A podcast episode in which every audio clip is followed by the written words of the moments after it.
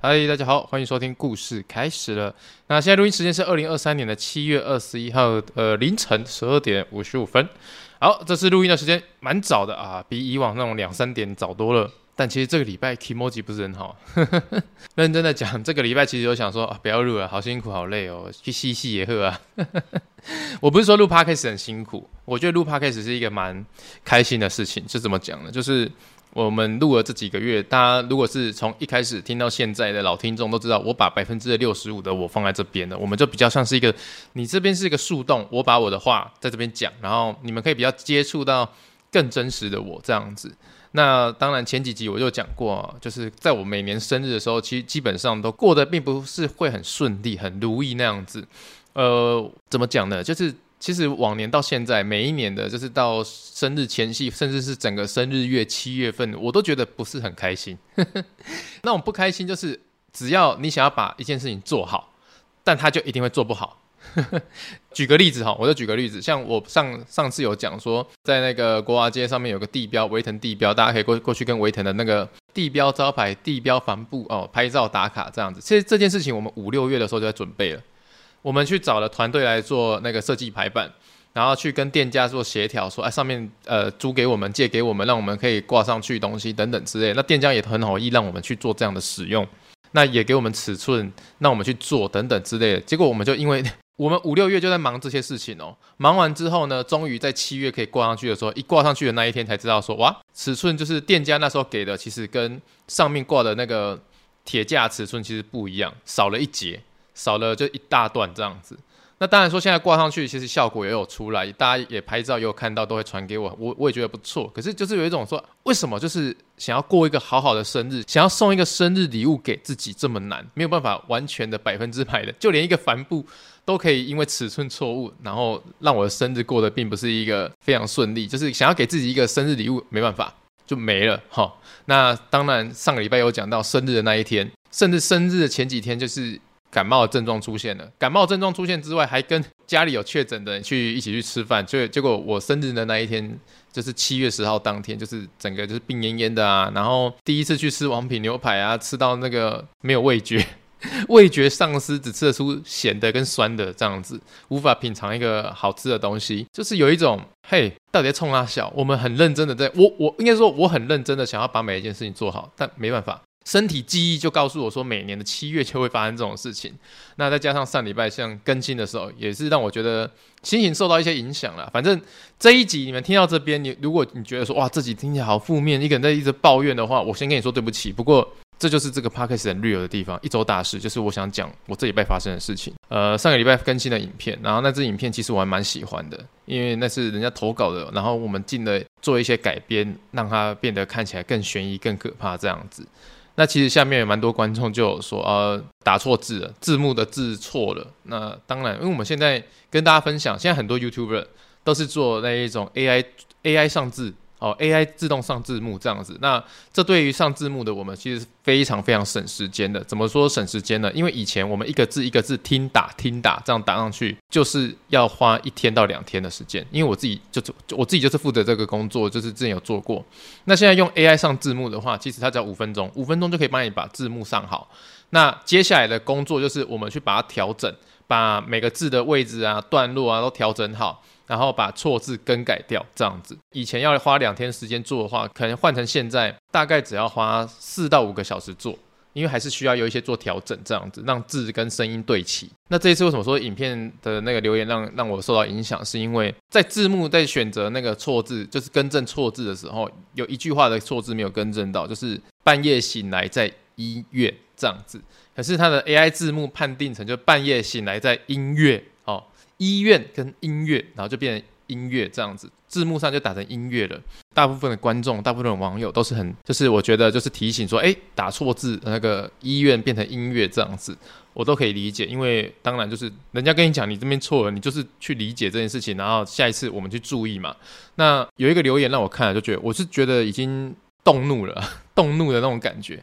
他就直接留言说，现在是堕落到这种地步了嘛，连错字都不用改了嘛。我当下看到那留言是，我是俩拱到一个不行，就是抓狂，抓狂到一个不行，就是觉得说，哎，其实你要告诉我，我们有错字，好，请跟我们讲，我们可以接受，我们下次会改进。因为我告诉你们一件事情，YouTube 上面的，如果你要改上传的影片的任何一个错字，不好意思，就下架它。那你下架它所谓的什么留言啊，所谓的那些其他的观看数都是归零，就为了改一个错字的话，我们可能要整个下架。就像大家可以想一下，你如果今天上传了一张有写字的照片在 IG 上面，人家跟你说你的照片里面的字写错了，你要更正，那你要做你要怎么做？你就是把那一篇砍掉。重新修正完那个错字之后再上传，就是同样的道理。影片也是这个样子，你必须把它整个下架，然后可能其他人的留言、其他人的爱心、其他人的赞、其他人的观看数，就是我们的观看数都会归零。就因为你想要改一个错字，然后就没了。当然，那个人讲的是正确，我有错字。可是说我们堕落到连错字都不用改，一个错字有需要用到堕落两个字吗？我真的超想跟他讲说，对，上个礼拜我生日，我们感冒，感冒完之后，菜菜还确诊。那在双双挂病号的情况下，我们还是努力的完成这个礼拜。我们希望让大家可以看到影片，然后把影片制作出来。那天我们两个做完影片，我记得已经是晚上八点多上片，然后我们九点多才吃晚餐。吃完之后，我们隔天就直接睡睡睡睡到下午一两点，因为两个人身体都很不舒服。那这样努力上片的我们，是不是堕落？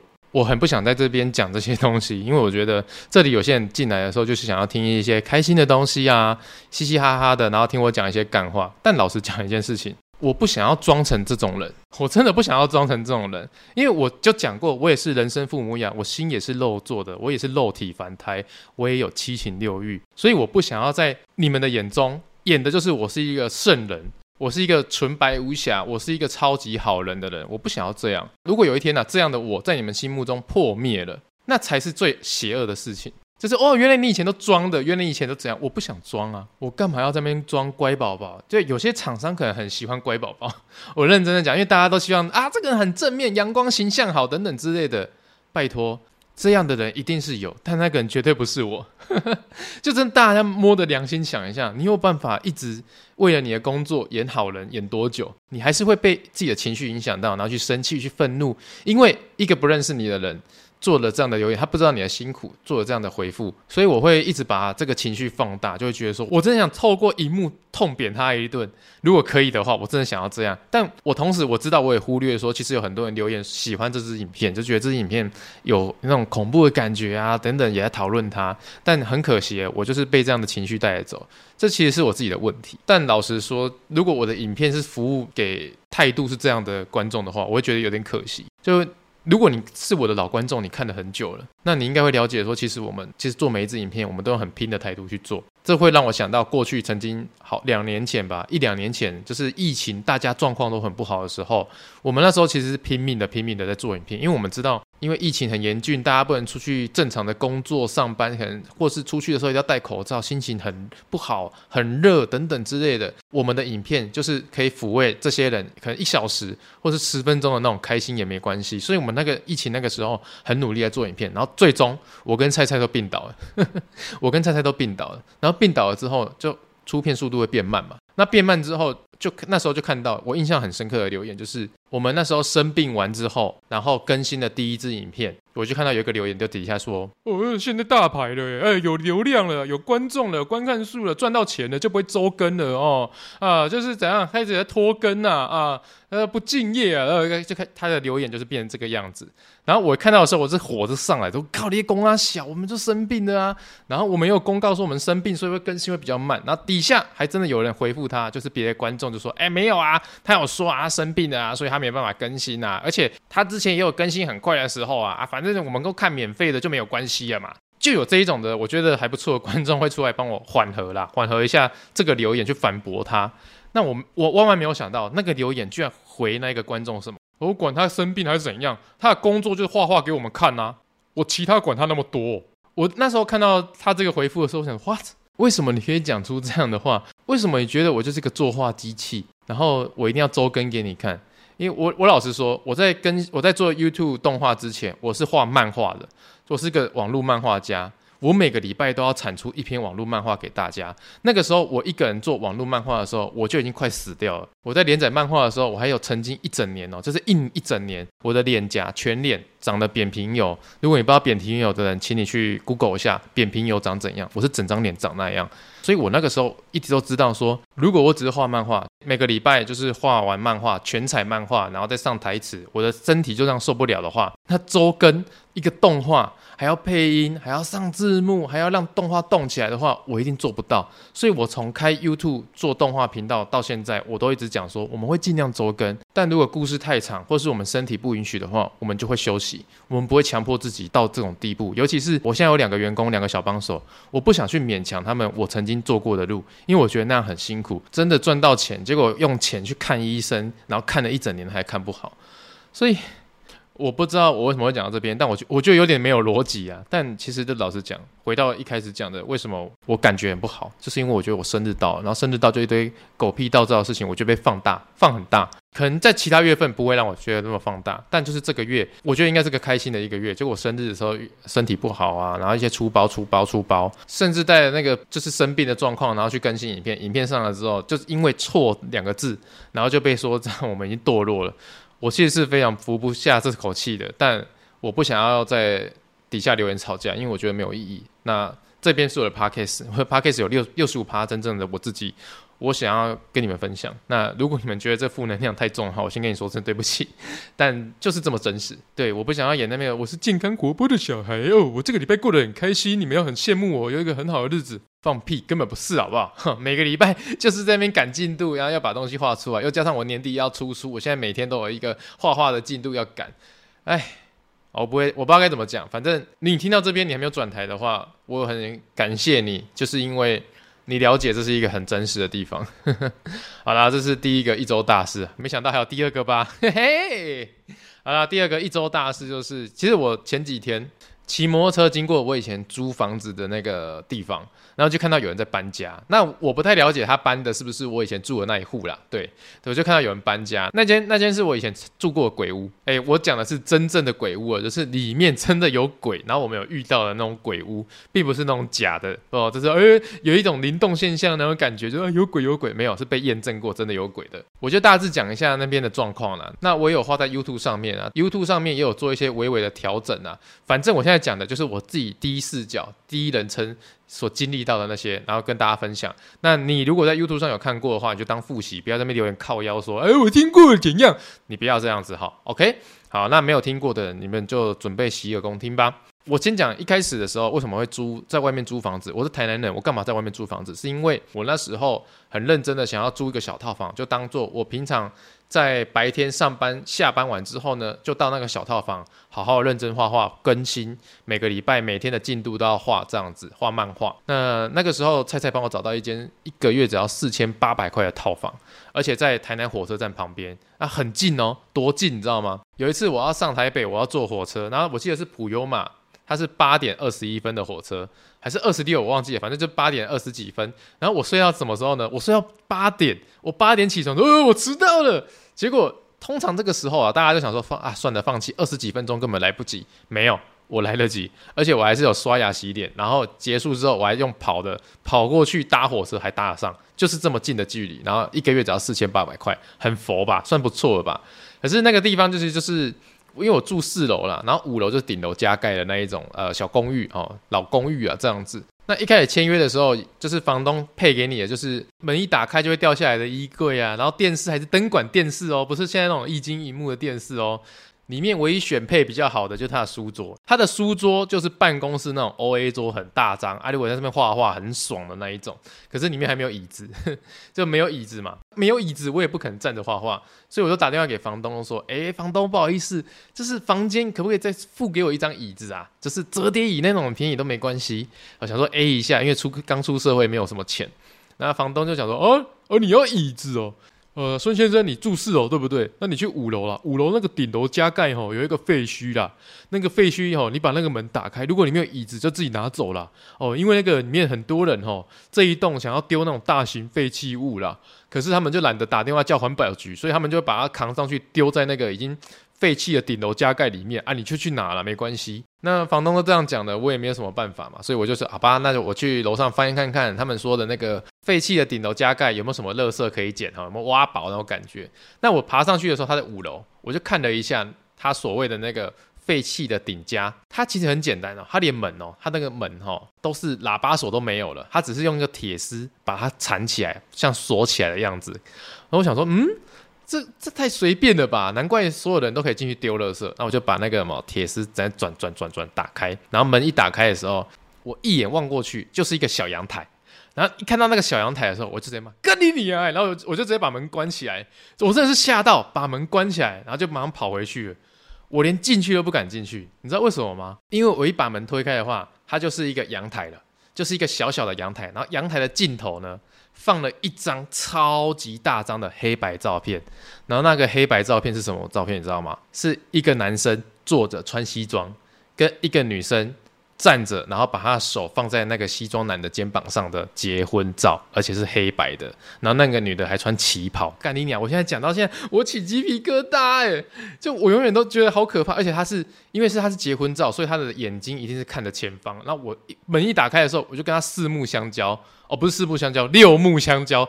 我整个唰到现在，我现在我现在讲到这边哦，我全身起鸡皮疙瘩。我吓死了，把门关起来就跑下来，太可怕，真的太可怕。那当然我也没有进去找椅子，欸，我真的去小北百货随便买一张椅子那一种感觉，太可怕了。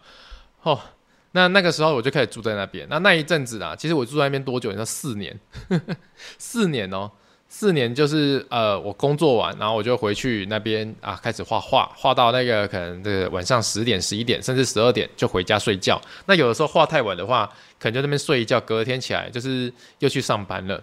反正，在那边的四年，其实我的工作运还不错，就整个在网络界啊，就是 FB 啊，或者是在那个漫画圈，其实人气都有做起来。可是做起来都会到一个点就卡在那边，就是你好像有一个天花板，永远无法突破，无法往上突破那种感觉。可是我也没有觉得怎么样，都觉得啊不错啦，就是这个地方坐北朝南，帝王之位那种感觉还不错。OK。那为什么我会知道那边有鬼呢？就是住的过程中一直有隐隐约约感觉一些奇怪的地方。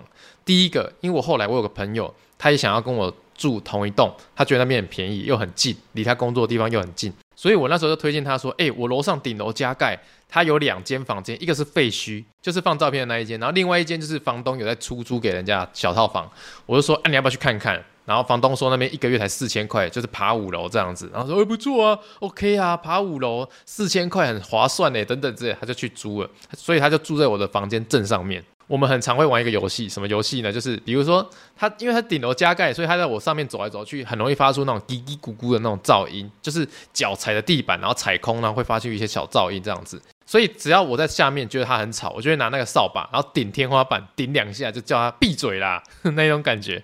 而且我们很常约吃饭，因为我朋友是业务，所以他很常就是呃早上八点九点去打公司打完卡之后就回来睡觉，因为业务嘛，在外面跑没事做这样，所以我很常在中午如果听到楼上有出现那种叽叽嘎嘎走路的声音的话，就说啊他在家，那问他就会打电话问他说，哎、要不要出去吃午餐这样子，反正你在业务在外面跑没差。那有一次最妙的地方就是我一样中午画画画画画到十二点左右的时候，我就听到楼上叽叽咕咕有声音走来走去的声音，我说嗯。哦，在家哦，好，那我就打给他，要约他吃午餐，就噔噔噔噔噔噔噔噔噔噔，哦，噔打噔噔噔噔噔噔噔噔噔噔，然后接起来就说喂，干嘛？我说哎哎，吃午餐啊，走啊走啊，啊，吃午餐不行啊，我说干嘛不行啊？你不在家吗？下来吃午餐呢？然后他就突然安静了一下，说，哎，我现在在公司，哎，你说谁在家？然后顿时哦，我都不敢讲话，然后他也安静了。我说嗯，没事，就把电话挂了。瞬间我都觉得好可怕，到底楼上有谁？可爱，好可怕哦！这种感觉。那当然，这个就是插曲嘛。最终我是怎么知道楼上真的有阿飘的存在？我是怎么知道楼上有好兄弟的存在？是因为那时候我家的兔子丁丁过世了。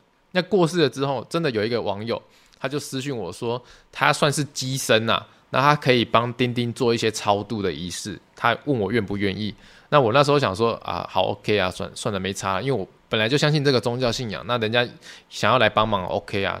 所以我跟这个机身网友第一次见面，就是来我那个工作小套房，然后他就在那边就做了那个，就是算是小超度啦，这样帮丁丁超度，让他无病无痛啊，可以做快乐的小天使，那弄弄弄弄。然后弄完之后呢，就是我就问他说：“哎、你是机身，那你看得到鬼吗？”他说：“我看得到啊。”我说哦，真的假的？那你可不可以帮我去楼上看一下？他说楼上。我说对对对，你去楼上，你去楼上。所以我那时候在四楼嘛，我就叫他走去五楼。那那这个机身网友他也是蛮单纯的哦，好，我上去看看。所以他就从四楼往往往上走。那大家都走过楼梯嘛，楼梯不肯一直往上走，是一定会有个转角，转角再往上往上爬嘛。所以他从四楼走到那个转角要往五楼走的时候，他就看着楼上，他就在那个转角处看着五楼上面。然后就他就低头跟我说：“我不要上面，我不要上去，我不要上去，我要回去了，拜拜。”他就小跑步，然后离开我们那一栋小公老公寓就走了。因为我也不知道为什么，他就突然就这样离开了。因为我想要是骗他上去，去让他看那个废墟里面那个黑白照。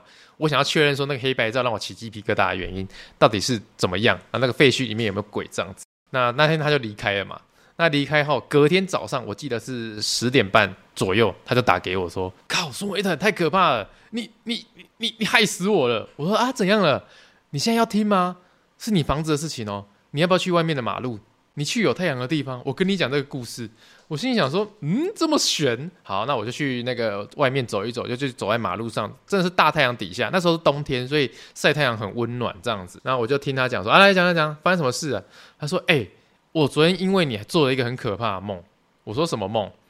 他说他昨天在睡觉的时候睡睡睡睡到一半，他就梦到他站在我的那个四楼的房间门口，然后想说，哎，这里是维腾的那个、啊、房间啊，啊，他敲门哈，我来找他，就敲门敲敲敲，敲敲敲，哎，房间都没有人回应，他想说啊。那维腾可能不在家，那就就就离开吧。结果他要离开，要往楼梯下走的时候，他不知道为什么，他的身体自然而然的往五楼那个方向走上去。结果他楼梯走到上面的时候，他也一样哦，跟昨天一模一样，就只是站在四楼到五楼那个转角处，他就看着上面那个废墟的房间。结果那个废墟的房间。我前面有说过嘛，他门口是破破烂烂的，连锁都没有，用那个铁丝绑起来。结果在他梦里面，他看到那个门完好如初，非常的漂亮。然后呢，后来那个门默默的被打开了，打开了之后，里面走出一个穿旗袍的女人，而且那个女人就往下对他讲了一句话：“不要多管闲事。”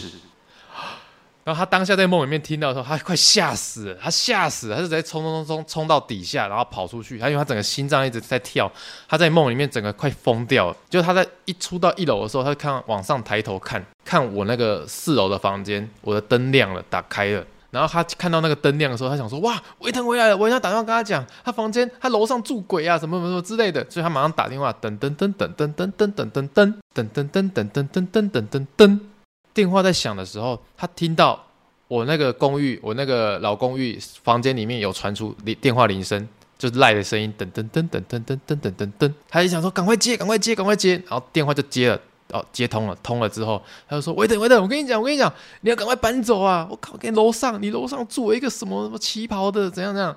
然后讲他讲到一半的时候，他的电话就传来一句声音：我不是说不要多管闲事吗？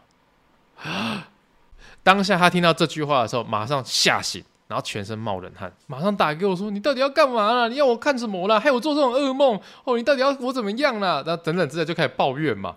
然后我当下是在大太阳底下接这通电话，我我傻在原地，我是傻在原地的，因为我可以肯定，他就那一天第一次跟我见面，然后说他看得到鬼，所以我请他走楼梯走到五楼看看里面有什么东西，结果他才走到一半就说不要了。那为什么？为什么我没有跟他说废墟里面有什么老照片，什么旗袍的女人，穿西装的男人？为什么他可以做出这么细节的噩梦？我当下完全不敢回去那个套房，欸，诶，我快疯掉，你知道吗？然后他还跟我说：“你要赶快搬家，你一定会出事，这太可怕了。”那我后来就想说：“好，我一定要搬，我一定要搬。”所以我在一个月内马上找到房子去搬家。然后当然，那一个月内找房子的过程中，又遇到很多很奇葩的故事。如果大家有兴趣，我下个礼拜来再跟大家分享。反正这个礼拜的就是要跟大家讲说，我我看到有人又要搬进去那一栋房子里面，我是觉得有点那种感慨万千呐、因为毕竟那就是一个很可怕的房子，非常可怕，我是这样觉得。那这是我是住鬼屋的经验啊，跟大家分享一下。所以不是在好小，这是大概我这辈子遇过前三名恐怖的亲身经历。那我有把它画在 YouTube 上面啊，只不过画在 YouTube 上面的视角，并不是以维腾我自己的视角来画，而是用别人的视角来带入这个故事。这一次我直接在我的 Podcast 上跟大家讲，这是原汁原味啊，讲到我都起鸡皮疙瘩，够可以了吧？哦，好了，这个礼拜一周大事就先这个样子。那呃，可能有些负能量，可能有些恐怖的地方，呃，很抱歉，我这个礼拜就是有点混乱哦，就是先这样跟大家分享。好了，那我们休息一下，钟声结束之后，我们就开始进入周记环节。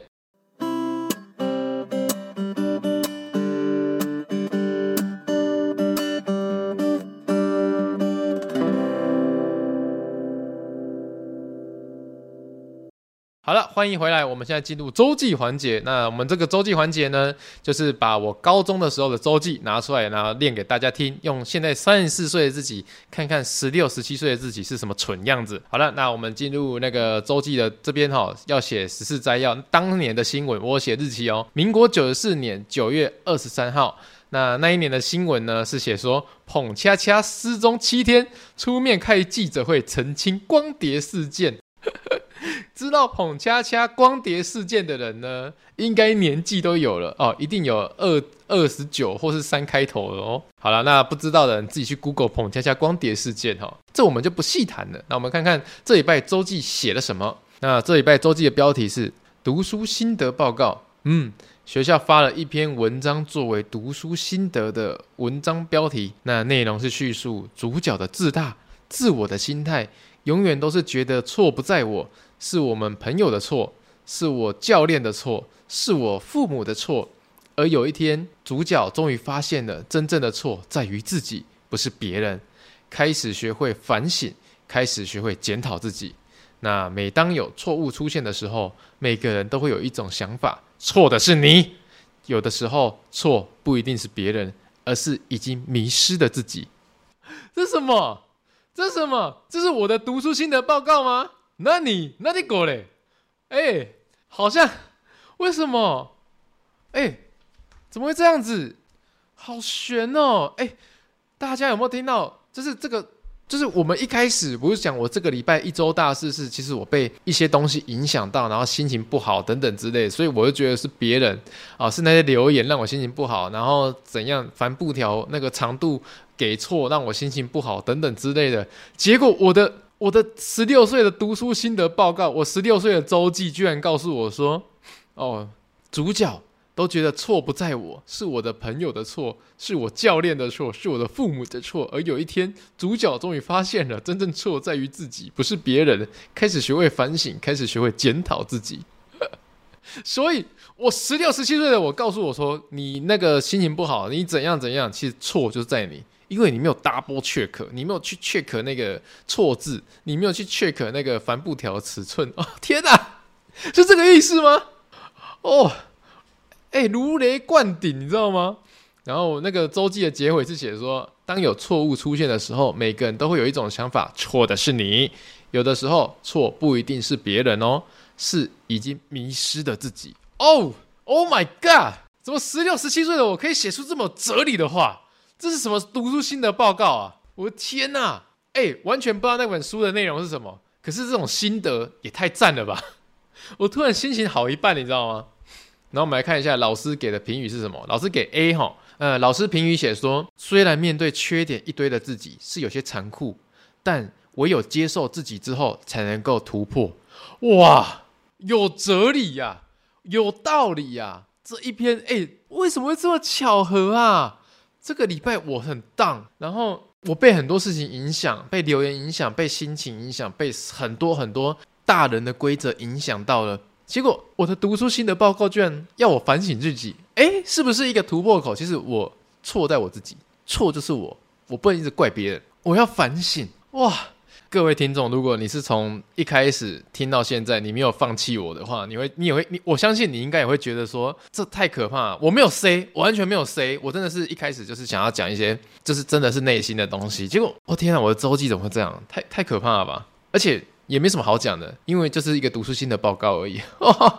我的天啊！谢谢十六、十七岁的我，你让我现在心情有点好了。好的，我会我会努力的检视自己，我不要去检视别人了。谢谢你，谢谢你，谢谢十六十七岁的维腾，谢谢。好，废话不多说，我们这礼拜周记到这边为止，那我们开始进入留言的环节。OK，好，那留言环节呢，就是如果你是 Apple Podcast 的使用者，可以留给我五星好评，并且留下你的留言，我们会取当周的前十个来做回复。那如果你是安卓的朋友，你可以在 First Story 的这个网站上面给个五星好评，我们一样也会挑选前面十位，然后做你的留言回复哦。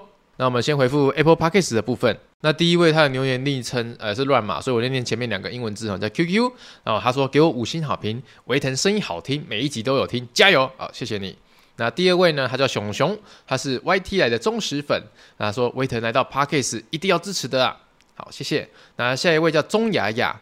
他说：“谢谢关注很久，观看很久，默默支持着。盒子广告多看十秒，我都放着让他继续播。YouTube 当做电台在播放。谢谢你的频道，让生活不无聊。”好，下一位是莫仔，他说他是七一八流，现在听到第二本周记的第一篇呢，只能说好喜欢阿腾的周记分享，好好笑哦，感觉看到过去的小屁孩的自己，哈哈哈哈！希望可以一直做下去哦。好，谢谢你。下一位是 H U A 哈，他说台南真的好热。嗨，维腾，我从微博中开始认识你的小粉丝，很喜欢你的漫画，也喜欢你的 Podcast。在七月十四号刚好听到你说你买了一个地标，又刚好的我隔一天就要去台南了。当天有去朝圣，维腾下面见。但我不得不说，台南真的太热了，实在没在客气的啊，不是在流汗，就在流汗的路上啊。哦，谢谢你有来哦。那台南最近真的很热，大家真的要注意防晒。那下一位是 Lisa，九月生也蛮酷的哦，因为刚开学，大家都不认识或不熟，而我的学校每一年都会换班级，没有人会鸟我的生日，都在赶暑假作业，或是还没有收心，或者是九月超多台风的，好几次生日都遇到台风假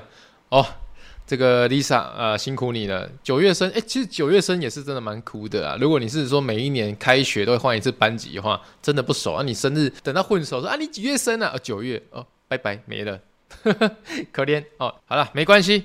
你九月的时候私信我，私信我 IG，然后说维腾，今天我生日，告告诉我生日快乐好不好？我一定回你哦。我们约好了，你要说你是 Lisa 哦。好，下一位他叫做画画儿，他是留言加一。听到维腾说留言少，赶快来加一。一直以来我都想和妈妈出国，但我的收入不多，存款也很少，迟迟不敢出国。不过男友的姐姐一句话点醒我了，她说趁妈妈还能走的时候，有机会就出国吧。男友也希望我可以请长假。也听维腾的建议，结婚前要多陪家人，所以我立马订了十一月的机票，准备跟妈妈去日本了。谢谢你们推我一把。诶，讲到这个，我真的真的很建议你有这个想法，想要带家人出国的时候。真的要做这件事情。我讲我一个朋友的亲身故事。上个礼拜我生日的时候，他特地把他全家人就带他老婆小孩下来跟我一起吃一顿生日餐。那吃一吃的时候，因为我知道他妈妈身体不太好，所以有问他说：“诶，那个伯母的身体现在状况如何啊？”结果他告诉我一件事情，就是他的妈妈在去年的时候不小心跌倒。原本身体就不好了，然后不小心跌倒之后昏迷到现在，就是昏迷已经一年了。原从原本只是身体不好，还可以走路，还可以讲话，结果因为一个不小心的跌倒，昏迷一整年，就躺在床上。所以我真的蛮呼吁大家，其实有些事情你想要做就去做。我当然知道现实，比如说金钱啊，比如说工作啊，比如说时间啊，有有可能会兜不上，有可能会限制你的这些举动。但我相信，只要有心，即使不是说真的要出国或什么。多一点的陪伴也是陪伴哦，希望大家可以好好的，就是及时行乐，可以让自己的回忆不要有遗憾。OK，那下一位他说帮老人家问的用户，他说优质节目一定推。阿腾你好，很喜欢你的 Podcast。老师在学校自我安慰被抓包，真的笑死。话说我其实也有在做图文影片创作，因为不想要厚脸皮利用阿腾的节目宣传，我就不说名字了。然后这阵子遇到创作的问题，每次开始想完剧本都觉得挺好笑的，但在制作的过程中一直重复听、重复看，后来就开始觉得这真的好笑吗？有点不太明白到底为什么重复太多次了，所以就比较无感了吗？还是真的不好笑？想请问阿腾会有这种状况吗？有的话，阿腾会选择继续制作，还是重新想剧本呢？呃，很简单。你问到搞笑这件事情，问我就对了，因为我过去五年来我在干嘛？画搞笑漫画，我还画到第一名哦。这件事情我很有感触，一开始的时候你会觉得梗很好笑，你就开始画画画。可是说真的，在发布出去的时候，其实有些留言会告诉你说，他其实不太了解这个笑点在哪里，所以你会想办法去改进它。那我到后面在制作那个在画搞笑漫画画到后面的时候，我的交稿日，比如说是礼拜天，我最晚最晚一定会在礼拜六的早上把它画完，然后不交稿，我礼拜天的下午才会交稿，因为我我让他有一天的时间放在那边发酵一整天之后呢，我再回去看，我要交稿的时候，我再看一次这个漫画，问我自己说，嗯，我真的觉得好笑吗？还是只是我当下觉得好笑？那如果我发现说，哎，不太好笑，或是哪边可以修正，我一定会再修正一次。或者是我那时候有养一个智囊团，智囊团呢，就是那个群组里面有男有女，大概五六个人。那每次漫画一画完，我不急着交稿，我就把它丢到群组给大家看，然后让那里面的人都告诉我他真实的反应，他觉得哪边好笑，哪边看不懂。那如果当下有这种回馈的话，因为五六个人嘛，又有男生又有女生，所以每个人懂跟不懂的地方就会提出来，我就可以知道马上去修正它。所以你在制作影片的时候，其实你要应该把它做完，做完之后再给人家看，你才会知道说哪边可以改进，而不是你作茧自缚。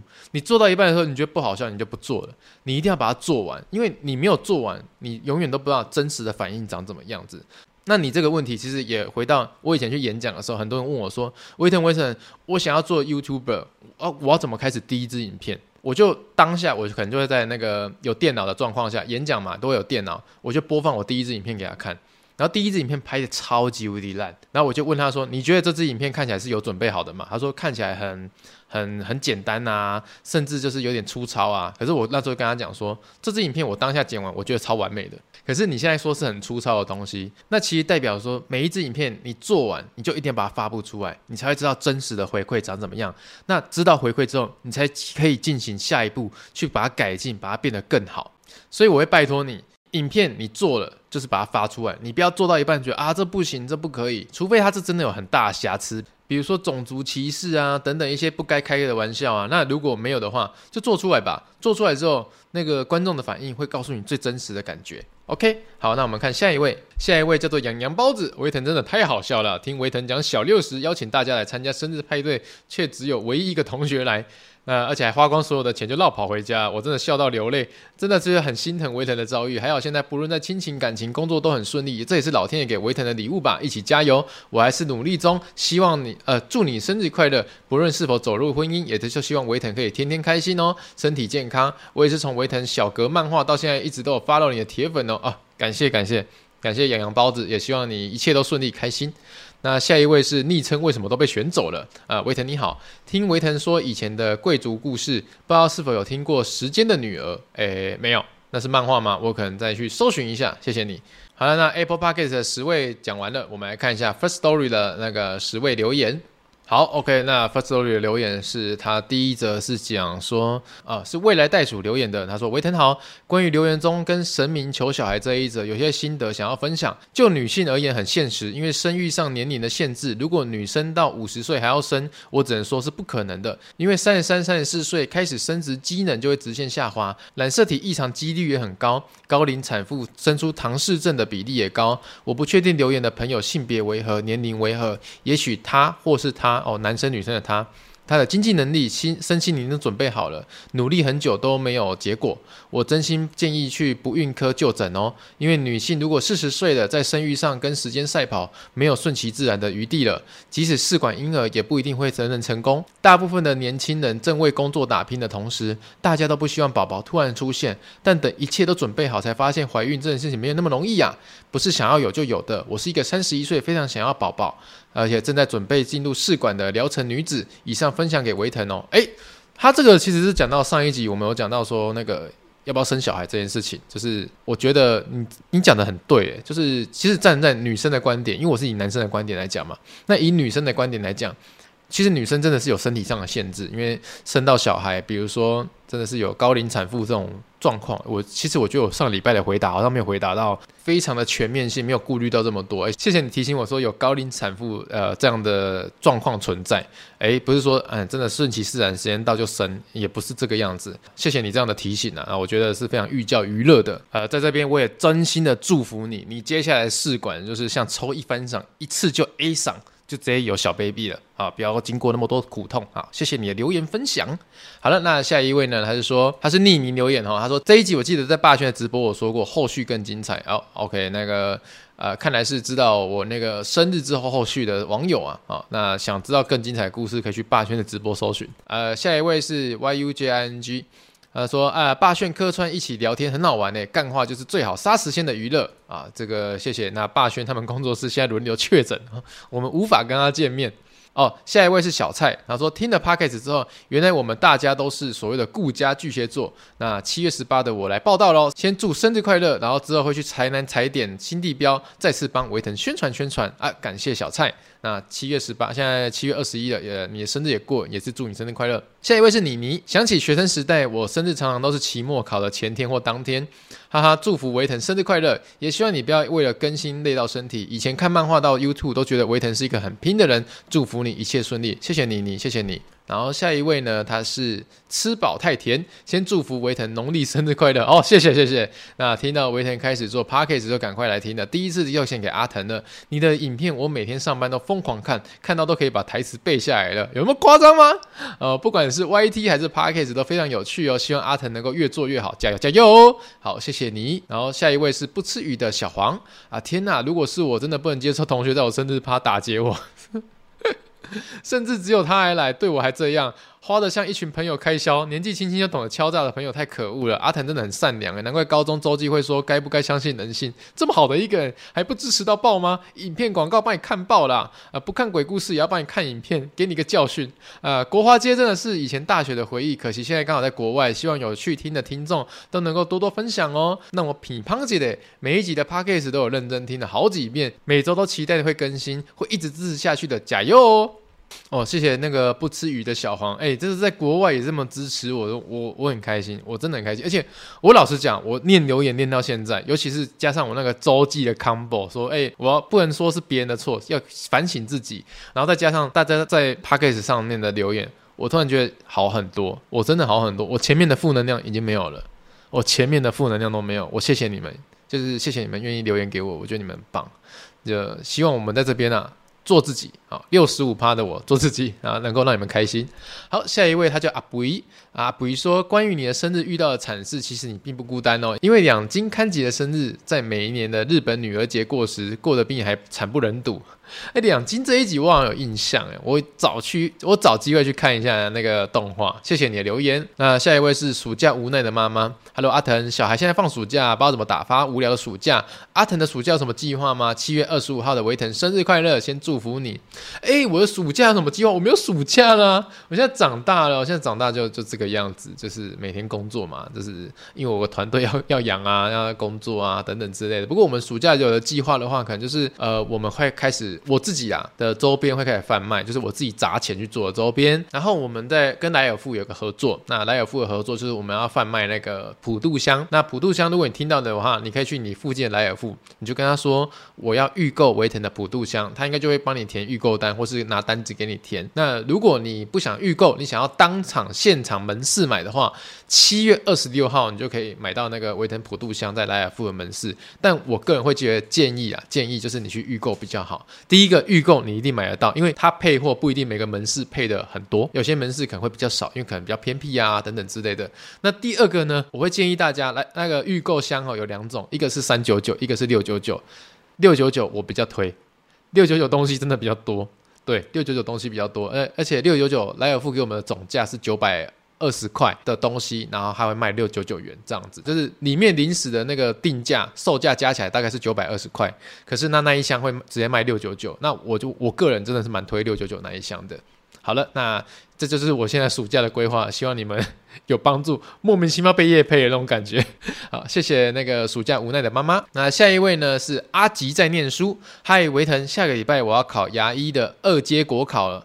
在这学期一直有听维腾的 Podcast，真的很喜欢每一集的内容哦，而且是准备考试的期间一定会听的节目。一听到你上上礼拜有去洗牙，又有业配矫正牙套，那我觉得现在留言是好时机啊。那其实小时候我也是不爱刷牙，而且担心有蛀牙，哪天牙齿都会掉光光的，却从来都不去看牙医。这什么这什么态度？你不刷牙，然后又担心有蛀牙，然后又不去看牙医。那跟很多人一样，不愿意面对疾病的障碍。也许是我体质够好，上大学前都没有蛀牙哦。不过也因为自己平常所学的知识，让我让我养成了很好的口腔习惯。每次照镜子刷牙，无非就是有牙医师帮我检查牙齿。那下次听 Podcast 时候，希望。那下次听 Podcast 的时候，希望我已经顺利通过考试了。祝福其他也在听维腾 Podcast 的听众，若在准备考试的话，也可以顺利考试通过。那牙齿有不舒服的，也赶快去看牙医哦。看牙医真的没有什么好怕，对吧？然后谢谢阿吉，我只能说你这个准医师啊啊，真的是恭喜你了。反正我相信你一定会过，我相信你一定会过。你是一个很厉害的人，阿吉赞。哦，那这是这是也跟大家讲，你要想一件事情哦，定期半年去检查牙齿，你只会痛苦一次，一次就好，因为洗牙嘛，那一次挂号一百五十块。如果你不去检查，等到牙齿真的痛要根管治疗，那至少要去五六次，你可能还要做牙冠，牙冠就是一万块起跳哦。好、那个一次啊一百五十块，痛苦一次，半年一次就好，跟你要痛苦五六次，然后花一万两万那一种的，大家自己选择哈。那有一个健康的牙齿，才有一个健康的生活。那今天真的很谢谢大家留言。呃，一开始情绪真的蛮荡的，我不知道为什么，是这是什么上帝的力量还是神明的力量？周记讲到那个环节，突然灵光乍现，突然就是让我顿悟了。那接下来大家留言就是那种非常的正面，非常支持我的。可能是我上个礼拜有在挨呀，哎，大家都不留言呢、你们好可恶。那这个礼拜大家的留言，我都感受到这个心意了。ありがとうございます。那现在是凌晨的两点二十七分了，我要准备去睡觉了。那希望听到这边的你，也可以有一个快快乐乐、呃身心健康的一天。我们下礼拜见，拜拜。